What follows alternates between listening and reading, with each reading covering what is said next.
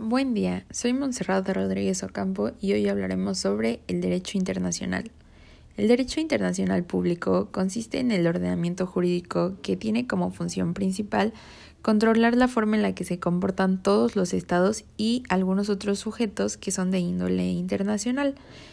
También regula las diferentes competencias y los tipos de relaciones que se establecen entre estos, basándose en algunos aspectos y valores comunes, para de esta manera lograr el bien común de la sociedad.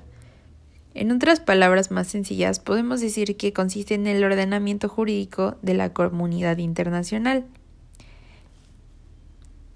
Algunas de las principales características del derecho internacional público son las relaciones se encuentran sujetas a leyes generales que se relacionen con el desarrollo de la sociedad.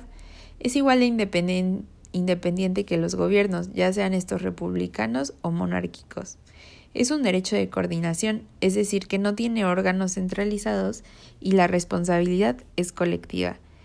También existe una seguridad de índole colectivo porque es de carácter dinámico y jurídico.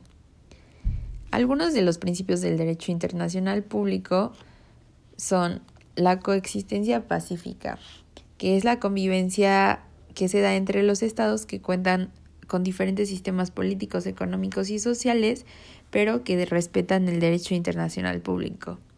La igualdad soberana, la independencia, la autodeterminación, la integridad territorial, los derechos de conservación y el respeto recíproco.